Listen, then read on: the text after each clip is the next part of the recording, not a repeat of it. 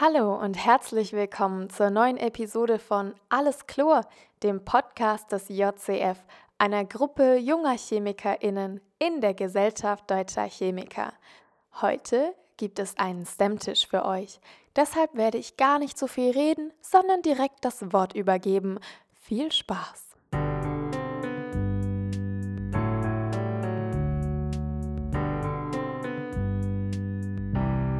Der JCF Podcast. Herzlich willkommen bei Alles Chlor. Heute ist ein neues Format und zwar der Stammtisch. Und der Stammtisch ist ähm, ja ein etwas lockereres Format und dazu haben wir dann gerade auch unseren lockeren Nikola eingeladen, der ähm, jetzt dieses Jahr 2022, 2021 bei Jugend forscht im Bundeswettbewerb den ersten Preis in Chemie gemacht hat. Herzlichen Glückwunsch allererstes Mal. Bist du da ein bisschen stolz auf dich? Ja, schon. Ja, kann man auch stolz drauf sein, auf jeden Fall. Ähm, Nicola ist jetzt 18 Jahre alt, wenn ich mich nicht irre. Und ähm, ich habe gesehen, ja, kannst du vielleicht erstmal erzählen, wie bist du überhaupt zu Jugend forscht gekommen? Ah, okay. Also, ja, ich habe das Projekt, mit dem ich bei Jugendforsch teilgenommen habe, habe ich im Rahmen meiner besonderen Lernleistung erstellt. Also das ist so eine Art Jahresarbeit äh, bei uns an der Schule. Und äh, mhm. da ich das Projekt schon gemacht hatte und da sehr viel Arbeit reingesteckt habe, dachte ich, das kann man auch gut für Jugendforscht verwenden und äh, habe es dann dort eingereicht. Ah, das ist ja dann auch mega praktisch, dass du dann gleich auch damit noch den Bundeswettbewerb gewonnen hast. Es trifft sich ja gut. Dann kannst du eigentlich gleich doppelt stolz auf dich sein, weil du dann vielleicht dieses Jahr schon Abitur gemacht hast. Ist das richtig? Äh, genau, ja. Also ich genau, habe noch nicht alle Noten. Her Herzlichen Glückwunsch dafür. Ich gehe einfach mal davon aus, dass du dein Abitur bekommen hast oder beko bekommen wirst. Ähm, genau, und ich habe gesehen, das hast du am Institut für Physik und Bioinformatik gemacht. Ist das richtig? Ja, das Institut für medizinische Physik und Biophysik. Aber ja. Ja, genau. Und ähm, wie bist du denn darauf gekommen, dann das überhaupt für Chemie einzureichen? Weil es ist ja eigentlich so, es gibt ja auch Informatik und Biologie als eigene Kategorien. Ja, also das Projekt ist schon sehr interdisziplinär, deswegen war das immer schwierig. Ich habe es tatsächlich am Anfang nicht in Chemie eingereicht. Also beim Regionalwettbewerb habe ich es in der Kategorie Informatik bzw. Mathematik eingereicht. Und ich wurde dann im Landeswettbewerb von der Informatik in die Chemie praktisch gesteckt. Also ja, das ist, das war gar nicht äh, meine Entscheidung. Aber interessiert dich die Chemie trotzdem ein bisschen? Äh, ja, klar. Ich hatte ja mit dem Projekt ja auch sehr viel mit äh, Chemie zu tun. Hm. Vielleicht kannst du jetzt gleich mal was über dein Projekt erzählen. Und zwar hast du eine Webseite neu gestaltet sozusagen. Voronoia, ist das richtig ausgesprochen? Ja, ich hatte ein bisschen Schwierigkeit. Voronoia. Ähm, und das, äh, die berechnet mithilfe der Protein Data Bank äh, Packungsdichten von Proteinen. Genau. Ja. Möchtest du mir das einmal vorstellen? Also, ich habe grundsätzlich an diesem größeren Projekt Voroneuer gearbeitet. Ähm, wie gesagt, es ist einfach ein Programm, was so ein bisschen Strukturanalyse mit Makromolekülen wie Protein oder RNA durchführt. Und ähm, ja, ich habe dieses vorhandene Programm ein bisschen erweitert, optimiert, ähm, eine Website dazu gemacht, das Ganze als Webserver gestaltet und äh, ja auch eine Datenbank erstellt. Also sehr viele vorhandene Strukturen mit Voroneuer analysiert und dann auf die Website gestellt. Und was über was für Schwierigkeiten bist du da gestolpert? Ja, es gab sehr viele Schwierigkeiten im Laufe des Projekts. Also am schwierigsten umzusetzen war es tatsächlich, so eine ordentliche Visualisierung hinzubekommen weil die, die Ergebnisse von Voroneuer sind vielleicht ein bisschen abstrakt. Also man bekommt äh, Hohlräume innerhalb von einem Protein, also praktisch Lücken in der dreidimensionalen Struktur von Proteinen und äh, die Packungsdichte, also wie dicht die Atome jetzt im Protein gepackt sind. Und das sind sehr abstrakte Werte. Und äh, deswegen war es wichtig, da irgendwie eine Visualisierung hinzuzufügen. Aber da hatte ich einfach technisch sehr viele Schwierigkeiten. Und hast du dann da, wie, hab, wie hat sich dann deine Hilfe gestaltet? Wurdest du da betreut von einem Doktoranden? Genau, also ich, äh, ich wurde sehr gut äh, betreut von dem äh, Dr. René Staritzbichler, auch an dem Institut. Und ähm, ja, wir haben da sehr viel zusammengearbeitet. Also ich hatte da wirklich sehr viel Betreuung. Mein Teil der Arbeit äh, lag praktisch eher auf der Webseite und äh, auf dem technischen Aspekt des Ganzen. Mhm. Und kannst du mir einmal genau erzählen, wie jetzt dieses Programm diese Packungsdichten berechnet? Möglichst anschaulich, sodass es ähm, möglichst alle, die jetzt hier bei unserem STEM-Tisch mithören, auch verstehen? Ja, also Voronoi ist hier benannt nach Voronoi. Das war ein ukrainischer Mathematiker und äh, vielleicht hat man schon von Voronoi-Zellen gehört. Ähm, mhm. Und grundsätzlich geht es dabei, bei der Berechnung der Packungsdichte muss man irgendwie für jedes Atom bestimmen, wie viel Volumen ihm zugeordnet wird und wie viel es insgesamt einnehmen könnte. Also man kann mhm. sich Atome sehr vereinfacht einfach als Kugeln da vorstellen. Also sie haben irgendwie eine Position und danach sind die, also befinden sich die Elektronen praktisch wie in einer Kugel drumherum um den Atomkern. Und wenn man sich jetzt vorstellt, dass jedes Atom eine Kugel ist, ähm, dann gibt es auch in, in Protein Bindungen zwischen zwei Atomen. Und äh, das sind dann mathematisch gesehen einfach zwei sich überlappende Kugeln. Und äh, mit genau bei Voronoi verwendet eine Methode namens Voronoi Cell Method, die dann einfach äh, Flächen zwischen sich überlappenden Kugeln legt. Also man teilt ähm, durch eine Trennfläche Volumen, das zwei Kugeln zugehört, jeweils einer oder der anderen zu. Und äh, so kann man dann sagen, diesem Atom, dieser Kugel gehört jetzt so viel Volumen und das gesamtmögliche Volumen, was dieses Atom theoretisch haben könnte, ist halt das Volumen der Kugel. Und daraus lässt sich dann die Packungsdichte berechnen. Sehr grob. Ja, das hört sich ja schon mal richtig cool an, weil ähm, die Strukturen von Proteinen zu berechnen ist ja auch eine große Herausforderung. Du hast auch so ein bisschen ähm, in deiner Arbeit auf Rosetta hingewiesen. Hast du dich damit ein bisschen beschäftigt? Äh, ja, nicht viel tatsächlich. Also Rosetta ist noch einmal ein riesiges Projekt, was sehr viele, ich sag mal, Unterprojekte beinhaltet. Und ähm, ja, in Bezug zu meiner Arbeit ging es einfach darum, dass es alternative Methoden gibt, äh, vieles von dem, was Voronoi zu berechnen, äh, berechnet, durch andere Methoden praktisch zu analysieren. Also man hat zum Beispiel dieses Programm Rosetta Holes, was äh, ähnliche Analysen wie Voronoi macht, also auch äh, dreidimensionale Strukturen von Proteinen so ein bisschen auf Hohlräume analysiert. Ähm, aber der Verwendungszweck von Rosetta Holes ist jetzt eine andere als von Voronoi. Hm, das ist auch ganz interessant, falls ihr euch mal für Rosetta interessiert. Das ist ähm, äh, von David Baker, glaube ich, entwickelt worden. Und ähm, das ist ein ganz cooler Typ. Der ist auch ganz äh, viel dabei, mit Artificial Enzymes zu oder Artificial Proteins zu äh, entwickeln über halt die Berechnung von Rosetta. Kannst du noch mal, da gibt es richtig tolle Videos auf YouTube, wo er sehr einfach erklärt, wie Rosetta eigentlich funktioniert. Und dann gibt es dann auch so Simulationen, ähm, wie die Bindungen äh, oder wie sich so ein Protein faltet. Weil das kann man ja nicht immer über Kristallstrukturen rausfinden, das ist ja nicht so einfach. Warst du dann eigentlich ganz glücklich, dass du in der Chemie gelandet bist oder wolltest du, war das eher so, dass du dachtest, ja, okay, das, ich habe jetzt eher einen informatischen Anteil geleistet? Also ja, für mich war es in dem Moment schwierig. Ähm, einfach insofern, als dass ich natürlich mein Projekt jetzt irgendwie chemisch sehr viel bereichern musste. Und mhm. ähm, bei Jugend forscht muss man sich das so vorstellen, wenn man weiterkommt in einer Runde, hat man sehr wenig Zeit, seine Dokumentation zu überarbeiten.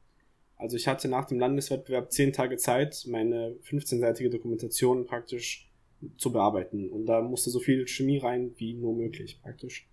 Äh, insofern war das schon ein großer Arbeitsaufwand. Aber im Nachhinein glaube ich, dass es schon äh, gut für mich war, einfach weil äh, ich sagen würde, dass die äh, Chemierohren vielleicht mehr etwas mit Voronoi anfangen können als ähm, die Informatiker und Mathematiker. Oh, das stimmt. Genau, ich würde mich noch interessieren, ähm, was so deine, du hast ja so ein Motivationsschreiben so ein bisschen geschrieben, was deine Motivation war. Kann, und was ich jetzt bekommen habe, also Nicola hat mir, hat mir sein Projekt Kurzreferat sozusagen zugeschickt und da hat er so eine kleine Motivation reingeschrieben, was jetzt eigentlich das Ziel war. Und ich würde mich interessieren, wie das sich so geändert hat, weil du ja gerade schon erzählt hast, du musstest das immer überarbeiten. Zehn Tage ist übrigens wahnsinnig kurz die Zeit. Respekt dafür, dass du das dann so gut hingekriegt hast. Wie war da die Entwicklung? Also wie sich jetzt die Motivation von meinem persönlichen Projekt oder von Voroneuer oder... Oh ja, also das ist auch interessant. Also äh, was war denn deine Persön Du hast ja schon vorher erzählt von deiner persönlichen Motivation, aber du hast dir ja dieses Projekt auch ausgesucht. Oder wurde dir das zugeteilt? Es ist eine gesunde Mischung gewesen. Also ich habe ähm, die Arbeitsgruppe habe ich mir mehr oder weniger selber ausgewählt. Ähm, also mhm. ich wollte schon etwas in diese Richtung angewandte Informatik machen. Mhm. Und ähm, aber Voroneuer als Thema wurde mir zugewiesen. Und bist du dann auch jetzt glücklich damit gewesen? Ja, ich glaube, ähm, die Themenwahl, natürlich sollte man schon etwas machen, was einen irgendwohin interessiert. Aber ich glaube, wenn man sich einmal in so ein Projekt reinarbeitet, ist das Thema relativ egal. Man hat immer irgendwelche Anforderungen und Schwierigkeiten und ähm, man findet, es gibt eigentlich zu jedem Projekt immer mehr, was man machen könnte. Also ich glaube, am Ende des Tages äh, ist die Themenwahl nicht wirklich sehr wichtig. Für jetzt Jugendforscht meinst du? Na gut, für Jugendforscht vielleicht nicht. Ich dachte jetzt eher allgemein so für Jahresarbeiten und äh, was man persönlich machen will. Bei Jugendforscht gibt es natürlich schon Themen, die vielleicht eher ähm, ja, interessant sind oder mehr Sonderpreise bekommen. Also bei Jugendforscht achtet man ja natürlich mehr auf solche Sachen wie Klimawandel und ähm, ich sag mal populäre Themen. Ähm, aber für einen persönlich glaube ich, dass man sich in sehr vielen Projekten schon irgendwie wiederfindet, wenn man sich da ein bisschen eingearbeitet hat. Hm. Ähm, findest du, dass Proteinfaltung und Packungsdichte von Proteinen äh, ein populäres Thema ist? Ja, Proteinfaltung auf jeden Fall. Also ein Teil meiner Motivation, als ähm, ja eben zur Biophysik und medizinischen Physik zu gehen, war, dass ich halt mhm. davor auf YouTube mir so ein bisschen angeschaut habe, äh, wie Proteinfaltung funktioniert und was es da für Fragestellungen gibt. Und äh, gerade mit neueren Entwicklungen Richtung AlphaFold, glaube ich, gibt es jetzt schon irgendwie ein Interesse an der Problemstellung. Naja, weil es, ich, ich, das hätte ich nämlich jetzt tatsächlich nicht erwartet, dass du sowas sagst, weil populäre Themen sind ja eher so Themen, die in der Allgemeinheit oder in der Öffentlichkeit viel besprochen werden. Und Proteinfaltung ist ja eher sowas, was in der Wissenschaftscommunity eher ein großes Ding ist, so wie ich das mitbekommen habe. Vielleicht irre ich mich ja auch. Also, ich habe nämlich gesehen, dass die anderen Projekte, es gab sehr viele Projekte über alternative Brennstoffzellen, glaube ich. Oder alternative Batterien. Genau. Und das hätte ich jetzt eher als so ein populäres Thema eingeordnet. Okay. Na gut, wird wahrscheinlich jeder anders sehen. Aber wie gesagt, ich habe ähm, ja, ich habe mich ja davor schon so ein bisschen in diese Richtung interessiert. Und ich habe wirklich sehr viel im Internet zu solchen Sachen gefunden, auch als kompletter Laie ähm, ohne jemals mhm. irgendwie wissenschaftlich tätig gewesen zu sein. Also ich finde, es gibt da schon irgendwo allgemeines Interesse dran. Cool. Und jetzt wollte ich gerne nochmal auf die Frage zurückkommen, die ich gerade so umständlich ausgedrückt habe. Du meintest ja, du hättest immer so eine Entwicklung gehabt zwischen den verschiedenen Wettbewerbsstufen. Wie hat sich das, du musstest das ja dann an die Chemie anpassen, inwiefern hast du das dann angepasst? Weil dein Thema war von vornherein ja schon sehr biochemisch auf jeden Fall. Ja, also wie ich das äh, persönlich sehe, habe ich halt eine biochemische Fragestellung, ähm, aber meine Leistung lag halt eher auf der informatischen Seite. Und äh, da hat man halt das Problem, dass man irgendwie nirgendwo so richtig reinpasst und immer ein bisschen Probleme hat. Ähm, ja, aber äh, die Entwicklung zwischen den Stufen war tatsächlich ziemlich interessant. Also beim Regionalwettbewerb hatte ich ähm, praktisch noch damit zu kämpfen, in dieses Format von Jugendforscht überhaupt reinzukommen. Also ich habe ja die Arbeit ursprünglich als besondere Lernleistung erstellt. Und mhm. äh, meine erste Herausforderung von Jugend forscht war, ich hatte 40 Seiten Dokumentation zu meiner besonderen Lernleistung, musste das jetzt für mhm. auf 15 Seiten kürzen. Und das war schon sehr hart. Das glaube ich, dass, da muss man dann auch Content kürzen und das ja, ist natürlich nicht so einfach. Gerade wenn da sehr viel Herzblut reingegangen ist, ist es schade, wenn man große Teile vom Text kürzt. Genau, also in der ersten Runde habe ich praktisch mit dem Format von Jugend forscht mich so ein bisschen bekannt gemacht. Ähm, zu der zweiten Runde gab es relativ wenig Änderungen. Also ich hatte natürlich in der ersten Runde sehr viel Feedback bekommen von der Jury. Und das hat mir immens geholfen. Also da gab es schon einiges, was ich verändert habe, aber nicht sehr Großes. Und äh, die größte Änderung hatte ich wirklich, als ich beim Landeswettbewerb weitergekommen bin. Weil den Bundeswettbewerb habe ich dann doch sehr ernst genommen. Und ich hatte zum einen halt die Problematik, dass ich jetzt aus meiner Informatikarbeit eine Chemiearbeit machen musste. Und äh, zum anderen habe ich für den Bundeswettbewerb dann auch wirklich meine Präsentation sehr gut eingeübt. Was ich bei den zuvorigen Runden nicht wirklich hatte. Mhm. Wie läuft es dann so ab? Ähm, musst du dann, vor allem jetzt unter Corona-Bedingungen, musstest du dann jetzt, wo du jetzt bist, sozusagen deine Präsentation halten? Oder, ähm, also da gibt es ja wahrscheinlich zwei Komponenten. Einmal stellst du dein Projekt vor und einmal äh, gibst du es schriftlich ab. Und war das dann immer so und saßen dann die Jurymitglieder? Erzähl mir mal ein bisschen da aus der Insider-Sicht sozusagen. Ja, also äh, mein Problem ist, dass ich praktisch kein Jugend forscht ohne Corona kenne. Also ich habe dieses mhm. Jahr zum ersten Mal teilgenommen. Ähm, es gab viele Mitglieder, die meinten, ja, in den früheren Jahren, da hatte man noch richtige Stände und dann konnte man mit Leuten reden. Aber für mich war Jugendforscht von Anfang an digital, also ich, ich kann es mir auch nicht anders vorstellen. Ähm, also die Jurygespräche haben dann auch alle online stattgefunden. Also man ist in seinem Zimmer, hat halt seinen Laptop und äh, man sieht, man ist halt in einem Big Blue Button Call und sieht dann die drei Juroren äh, halt mit ihren Kameras äh, zugeschaltet. Was für Ansprüche haben die da? Was geben die da für so Rückmeldung dann? Also das ist wirklich sehr unterschiedlich. Äh, ich glaube, grundsätzlich der, das Wichtigste für alle Juroren bei Forscht ist rauszufinden, was man selber gemacht hat. Ähm, also ich würde sagen, wissenschaftliches Arbeiten, aber wahrscheinlich auch Arbeiten generell, ist ja immer eine Gruppenaktivität. Da macht niemand irgendetwas alleine. Und ähm, das ist an sich eine feine Sache, aber wenn man dann selber damit irgendwie etwas erreichen will, muss man immer wieder klar definieren, was, was habe ich gemacht und was wurde zum Beispiel durch meinen Betreuer gemacht oder durch jemand anderes in der Arbeitsgruppe. Also der, der wichtigste Aspekt ist, dass man irgendwie zeigt, okay, hierfür war ich verantwortlich. Ähm, ein weiterer Anspruch von den Juroren ist, dass man auch immer breites Wissen in seinem Thema hat. Also ähm, sie haben immer oder sie wollen rausfinden, wie gut man sich mit dem Thema auskennt. Ähm, das hängt auch wahrscheinlich ein bisschen damit zu tun, was hat man selber gemacht. Aber äh, bei mir wurde zum Beispiel auch betont, äh, sowohl in der Kritik als auch beim Lob, jetzt, dass ähm, ich mich gut mit Methoden auskenne oder noch nicht gut genug. Also auch Sachen, an denen man nicht selber gearbeitet hat in dem Projekt, muss man irgendwie nachvollzogen haben. Man darf nichts einfach verwendet haben und keine Ahnung haben, wie es eigentlich funktioniert. Ähm, ja, also ich glaube, das sind so allgemein die Ansprüche. Dann hat jeder Juror natürlich irgendwie seine Perspektive und seine Expertise, wo er da immer angreift. Hm. Und was war jetzt genau die Eigenleistung und was ist jetzt genau das große und ganze Projekt nochmal von dir zusammengefasst? Okay, ähm, ja, ich durfte das ja jetzt üben. Also meine Eigenleistung an dem Projekt äh, liegt hauptsächlich auf der Website.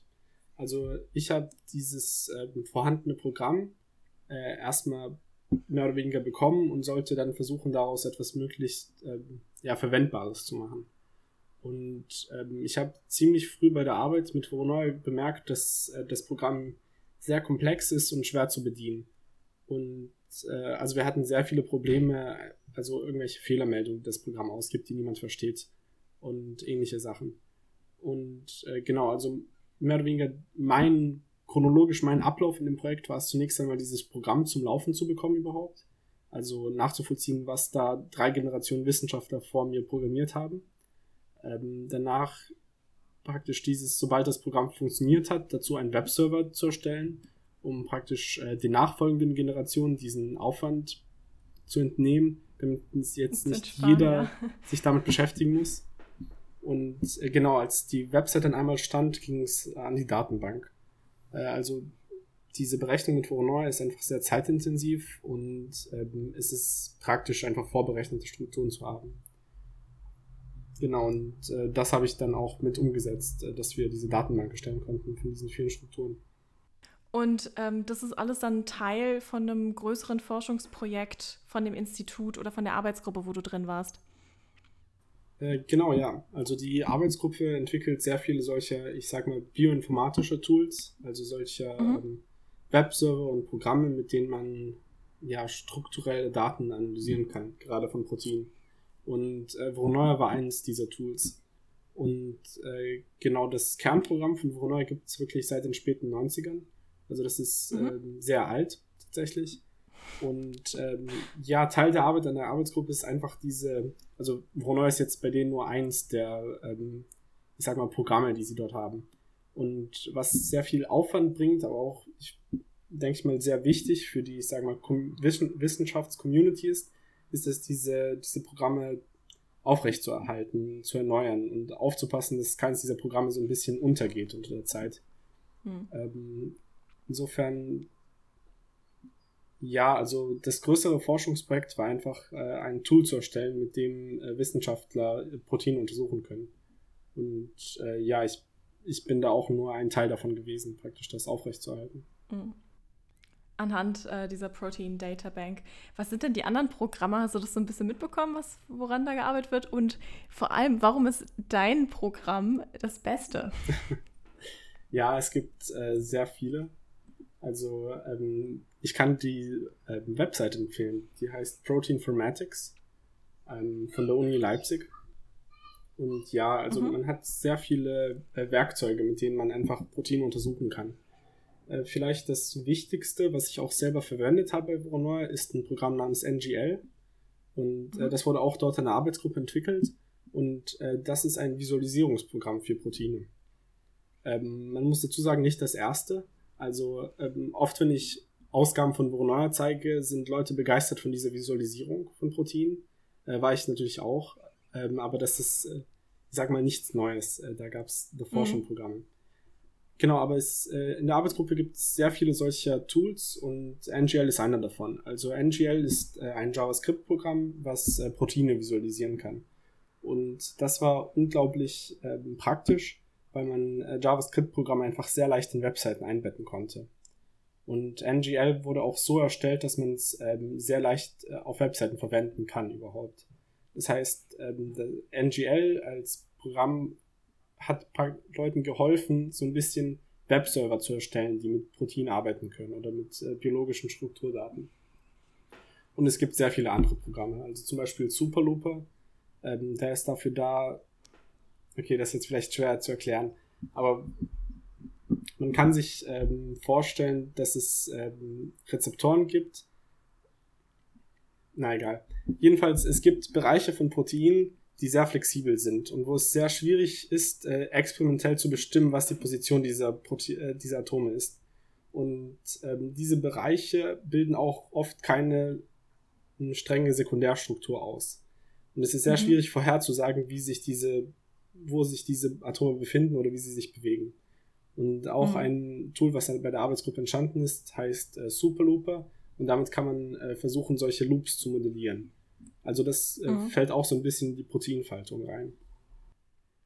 Das ist auf jeden Fall super interessant. Wolltest du noch ein, ein weiteres vorstellen? Nein. Oh, was war denn dein Lieblingsschritt? Was war das, wo du dir jetzt denkst, okay, das ist jetzt das, was ich in meinem Herzen mitgenommen habe? Ja, das ist wieder schwer zu sagen. Also ich glaube tatsächlich, als die Visualisierung einmal funktioniert hat, war das ein sehr großer Schritt. Ähm, weil ja, das hat einfach sehr viel erleichtert an dem Projekt. Mhm. Und ich fand es sehr schön, dann zu sehen, woran ich da arbeite eigentlich. Also man, man analysiert diese großen Dateien und diese großen Proteine und dann kommen am Ende Zahlen raus. Aber wenn man einmal sieht, ähm, wie das Programm selbst aussieht und äh, was jetzt diese Packungsdichte eben bedeutet, dann ist es noch einmal etwas anderes.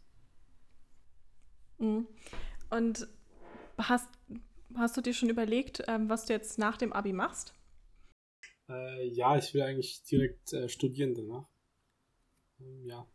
Die Frage ist natürlich, möchtest du jetzt irgendwas Chemisches studieren? Du darfst gerne Nein sagen, es ist erlaubt.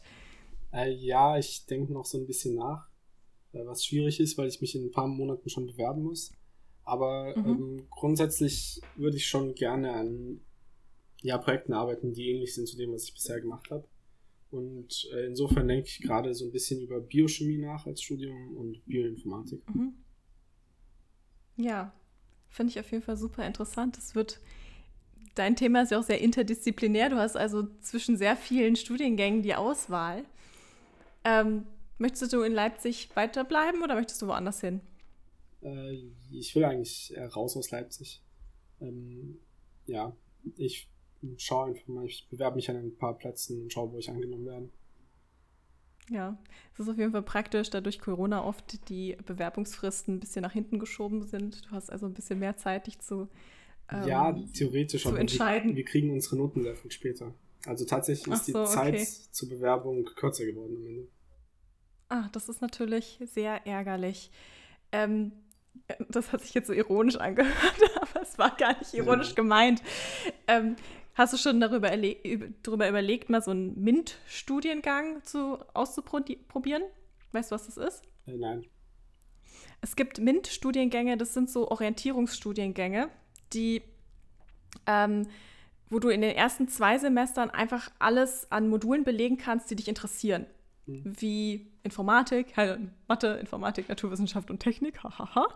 Ja. Ähm, und dann kannst du deine Leistungspunkte einfach ähm, übertragen lassen. Also an alle, die jetzt äh, sich für MINT interessieren und sich aber noch nicht entscheiden können, was sie studieren wollen, das ist eine Option. Ähm, es ist sehr interessant, das machen ganz viele, die halt schon studieren wollen und keine Zeit verlieren wollen. ja aber sich noch nicht ganz entschieden haben und noch nicht ganz wissen, zu was sie sich orientieren wollen. Ähm, ja, also ich wusste von diesem MINT-Studium noch, also ich habe noch nie davon gehört. Also das ist ganz interessant. Aber ich glaube, bei der Studiumwahl ist es ähnlich wie bei der Projektwahl. Äh, am Ende des Tages ist die Entscheidung nicht so wichtig. Ich glaube, man muss einfach irgendwie ein Thema wählen und damit ähm, das durchziehen. Also ich glaube. Damit dann glücklich werden. Damit dann glücklich werden, ja. Also ich glaube nicht, dass es da irgendwie eine perfekte Entscheidung gibt oder eine falsche Entscheidung. Ähm, man wählt sich halt ungefähr aus, was einem interessiert und dann läuft man damit. Hm. Ja, und in der Naturwissenschaft, vor allem wenn man weiß, dass man in die naturwissenschaftliche Richtung gehen möchte, ist es am Ende des Tages, wie du gerade meinst, auch nicht so wichtig, weil es super interdisziplinär werden kann. Wenn ihr vielleicht meine Vorstellung von unserem ersten Interview mit ähm, Tom Schreiber gehört habt, da meinte Melina auch, dass ich in der biophysikalischen Chemie unterwegs bin. Das heißt, ich habe von allem was dabei, weil ich mich einfach nicht entscheiden kann, was jetzt am allerbesten ist. ja, super. Vielen Dank. Ähm, gibt es noch was, was du loswerden möchtest? Ja, nicht wirklich. Also diese Flexibilität kann ich auch nur bestätigen. So wie ich das am Institut mitbekommen habe, gibt es da wirklich aus jeder Naturwissenschaft irgendwie ein paar Leute, die dann am Ende zu dem Thema gefunden haben. Also. Ja, cool. Super. Vielen Dank an Nicola, der uns jetzt ein bisschen Einblicke in Jugend forscht und so sein Leben mit äh, Naturwissenschaften gegeben hat. Ich hoffe, damit ist jetzt alles Chlor. Und wir hören uns nächsten Monat oder am Ende des Monats zu unserer monatlichen Veröffentlichung. Ich hoffe, ihr seid alle gespannt. Bis dann. Tschüss. Ein jeder Stammtisch muss ein Ende haben, so auch dieser. Aber zum Glück lässt sich zwischenzeitlich das Abgespielte tauschen und ihr könnt einer anderen Episode lauschen. Dort gibt es hoffentlich kein Rauschen. Wie auch immer. Wir hören uns beim nächsten Mal. Und bis dahin ist hoffentlich alles Chlor.